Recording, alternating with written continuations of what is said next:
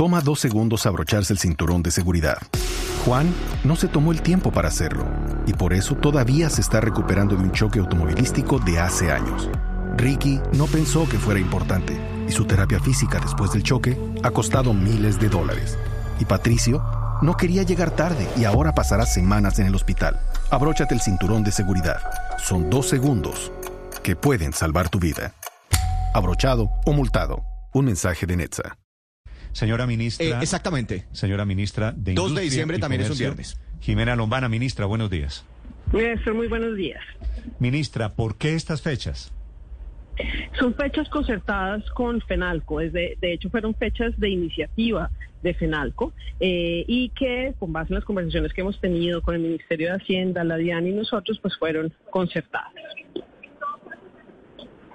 Ministra, ¿y FENALCO pidió estas fechas en particular?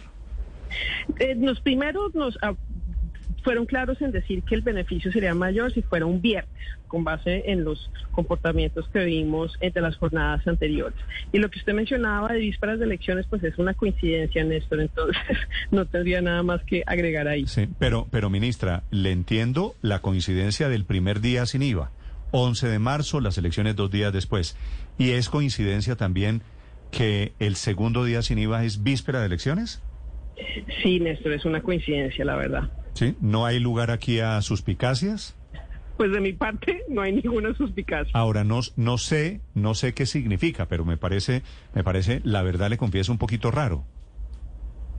Pues eh, no sé, yo no lo calificaría así. Eh, como le digo, pues esto es como lo hicimos en las jornadas pasadas, concertado con, con los comerciantes, nos pidieron eh, primero, como le mencionaba, que fuera un viernes, luego esta distribución en el primer semestre y la última, pues el, el 2 de diciembre para este año. Ministra, como esto es un borrador de decreto, es decir, el decreto oficial todavía no sale, en aras de, de apagar suspicacias, ¿el gobierno podría cambiar, por ejemplo, la segunda fecha del día sin IVA, la de junio? Sí, en la medida que todavía no está firmada el, el decreto, pues sí, sí, finalmente hay lugar a que esas suspicacias eh, se deban eh, matizar de alguna forma, pues el gobierno no tendría inconveniente, pero nuevamente esto hace parte de una concertación, de un diálogo con los comerciantes y pues si, si hay que hacer modificaciones, se hará. Sí, claro. De hecho, se había dicho que las mayores presiones inflacionarias van a estar en este primer trimestre del año. ¿No se quedan cortos con solamente un día sin IVA en los tres primeros meses del año? Eh, precisamente eso fue uno de los temas que, que analizamos conjuntamente con el Ministerio de Hacienda y además, eh, pues para, para, digamos, ser, ser eh, puntuales, eh, las expectativas que tenemos de ventas para, para, este, para primera jornada, pues van a ser mucho menores que para las jornadas anteriores. De hecho, FENALCO todavía no tiene, eh, digamos, cuantificado, como lo hicimos en las jornadas anteriores, un, un estimativo precisamente por este, por este fenómeno y por esta situación que estamos viviendo. Pero eh, como el propósito es eh, de verdad continuar con la reactivación y en este momento pues ya empezar con un con una consolidación de crecimiento pues los comerciantes pidieron esa primera fecha eh, de marzo. Eh, vamos a ver nuevamente como como lo menciona Néstor si hay lugar a, a una revisión en estos días pues la haremos y saldrá la publicación rápidamente Eh, ministra, ¿por qué no pensaron en un primer día sin IVA el fin de semana anterior o este fin de semana pensando en la temporada escolar? Porque los útiles escolares están dentro del grupo de, de bienes que tienen estos descuentos. No sé si usted ha mirado, ministra, están por las nubes, incrementos superiores al 30, al 40, al 50, 60% en los útiles escolares. Habría caído muy bien una jornada pensando en los hogares colombianos. Claro, es- de hecho se hizo eh, precisamente esas tres jornadas tan seguidas el año pasado para con este propósito, como ustedes saben, pues las categorías son las mismas, no se modifican y estaban esas esa categoría de útiles escolares que tuvo muy buen comportamiento, particularmente en la tercera jornada, la última jornada del año pasado. Eh, hemos, de hecho, nosotros eh, eh, estamos haciendo un seguimiento desde el Viceministerio de Desarrollo Empresarial a estos comportamientos de los de los útiles escolares, también viendo con la Superintendencia de Industria y Comercio para ver si podemos tomar alguna medida que hasta ahora no, no, la, no la hemos definido. Ministra, a propósito de las condiciones, estos días de este año, y días sin IVA, marzo, junio, la fecha que sea, ¿qué van a cambiar? ¿Qué condiciones cambian frente a los días sin IVA del año pasado? Ninguna, Néstor. Las condiciones son exactamente las mismas. Las categorías, los topes eh, por categoría. No va a haber ninguna modificación. ¿Y seguirá siendo igualmente habilitado el pago en efectivo y con medios electrónicos, ministra? Sí, señor. Exactamente las mismas condiciones de las jornadas del año pasado. No hay ninguna modificación. Ministra, ¿por qué definieron las fechas con tanta anterioridad? Es que muchos expertos en comercio dicen que esto puede generar distorsiones en el mercado. Eh, en otras palabras, que los comerciantes como que ya sepan cuáles son las fechas de descuento y semanas antes empiecen como a subir unilateralmente los precios de los productos para al final ellos quedarse con el IVA. No, eh, pues este es uno de los elementos que nosotros monitoreamos con la Superintendencia de Industria y Comercio y además firmamos un acuerdo de autorregulación con los comerciantes, precisamente para que sean ellos mismos quienes hagan ese monitoreo, que no confundan la exención del IVA con promociones adicionales que ellos determinen. Y precisamente pues estamos haciendo ese seguimiento. El año pasado la superintendencia eh, recibió cerca de 200 quejas eh, de las tres eh, jornadas eh, y inició algunas investigaciones. Entonces creo que aquí el elemento para resaltar es primero esa autorregulación de los comerciantes a nivel nacional, en donde establecieron unas condiciones claras de información al público, a los compradores, sobre cuándo es el, la extensión del IVA, que además es voluntario, eso no es obligatorio para los comerciantes, quien se quiera acoger se acoge, siempre y cuando cumpla las condiciones de facturación electrónica. Y adicionalmente, pues eh, todas las, las promociones adicionales que se pueden hacer. Son dos elementos que hay que diferenciar y que los consumidores tienen que tener en cuenta. Ministra, ¿realmente estos días sin IVA sí tienen o han tenido un impacto para mejorar la actividad económica, e, es decir, el nivel pues, de consumo de los, de los hogares? O, simplemente los consumidores o esos hogares tienden a anticiparse eh, para hacer las compras que seguramente habrían hecho en otros días del año? With Lucky Land slots, you can get lucky just about anywhere.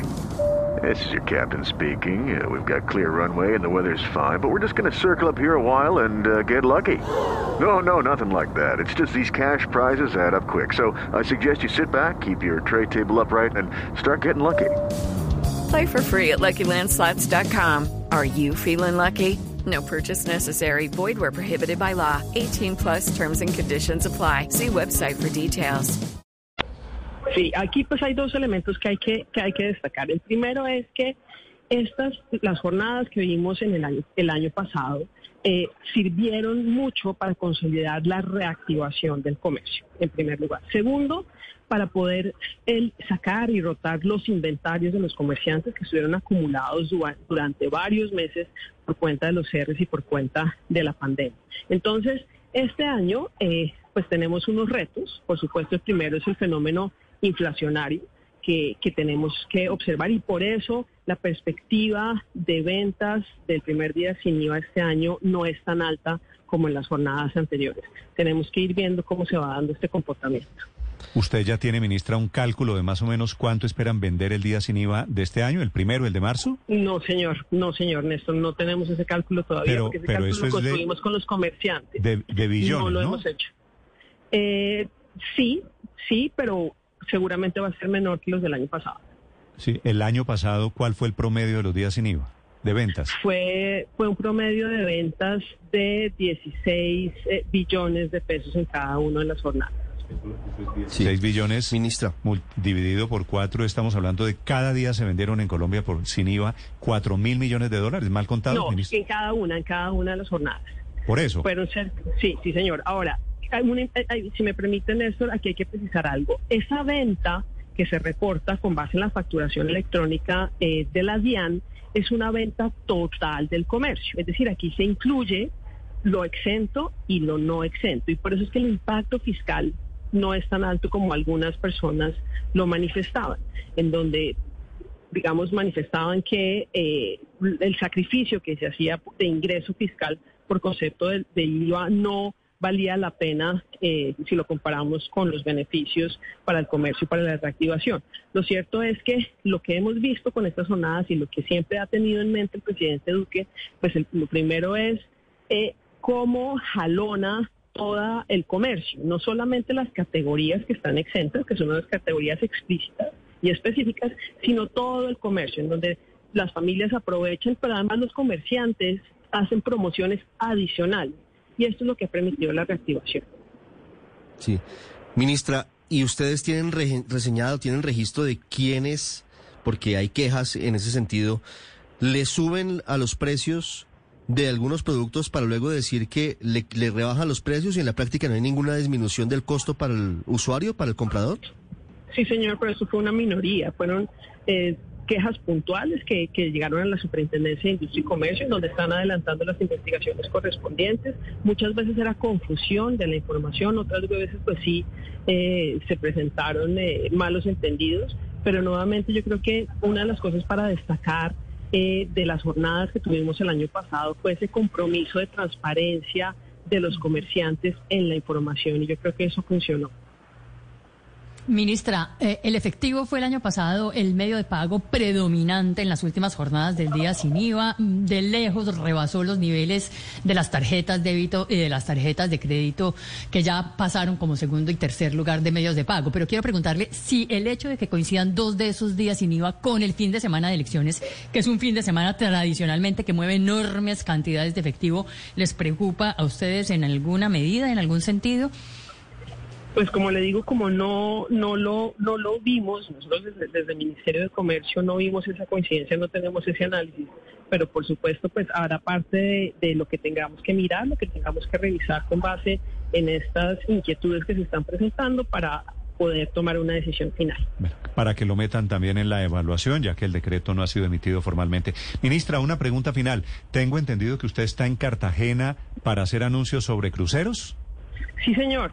Ya hicimos el anuncio esta mañana en donde modificamos eh, con el ministro de Salud y la ministra de Transporte los requisitos para las llegadas de los cruceros a Cartagena. ¿Cuál es la modificación? Facilitando, me imagino. Sí, señor, exactamente.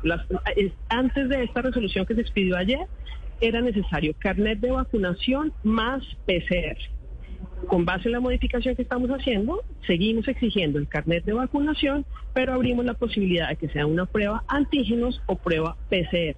Esto pues lo que va a permitir, lo que permitió es que se reprogramen 55 recaladas a Cartagena para finalizar la temporada del 2022. Nosotros tuvimos 23 cancelaciones eh, con base en esta decisión que habíamos tomado pues para proteger eh, la salud de la ciudad en la temporada tan, de, vacaciones de, diciembre y enero, que es la temporada más alta para Cartagena, pero con base en los análisis que, hizo el Ministerio de Salud eh, y la alcaldía, tomamos esta decisión y pensamos que va a ser positivo nuevamente para la ciudad, para destacar que la promoción de Cartagena a través de los cruceros ha sido muy importante para el mercado americano. Entonces tenemos que proteger esta, esta industria y poder beneficiar, que la ciudad se pueda beneficiar de esta actividad. La ministra de Comercio, de Industria y Turismo es Jimena Lombana, esta mañana también en Blue Radio. Gracias, ministra. Feliz día. Muchísimas gracias a ustedes. Que estén muy bien. Hello, it is Ryan, and I was on a flight the other day playing one of my favorite social spin slot games on chumbacasino.com. I looked over the person sitting next to me, and you know what they were doing? They were also playing Chumba Casino. Coincidence? I think not. Everybody's loving having fun with it. Chumba Casino is home to hundreds of casino style games that you can play for free anytime, anywhere, even at 30,000 feet. So sign up now at chumbacasino.com to claim your free welcome bonus. That's chumbacasino.com and live the Chumba life. No purchase necessary. DTW, void, were prohibited by law. See terms and conditions 18 plus.